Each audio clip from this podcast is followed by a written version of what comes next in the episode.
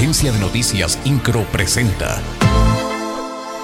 Resumen informativo. La magistrada presidenta del Tribunal Superior de Justicia, Mariela Ponce Villa, dio a conocer que ya queda solo una persona detenida a causa de los hechos de violencia que se registraron en el Estadio Corregidor el pasado 5 de marzo. Explicó que en total fueron 72 aficionados que participaron en la riña, los vinculados a proceso, de los cuales 69 se sometieron a procedimientos abreviados y 3 continúan en dicho proceso.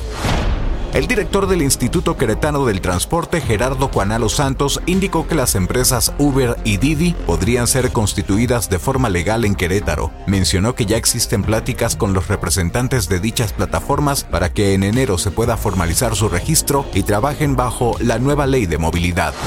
El coordinador estatal de protección civil, Javier Amaya, detalla que esta madrugada ocurrió el estallido de pirotecnia que se encontraba acopiada en la iglesia de Carrillo Puerto de manera ilegal. Señaló que se tenía el permiso para la quema la noche de este 12 de diciembre, sin embargo destaca que el resguardo es donde se encuentra el verdadero problema, ya que no se contaba con el permiso para el acopio.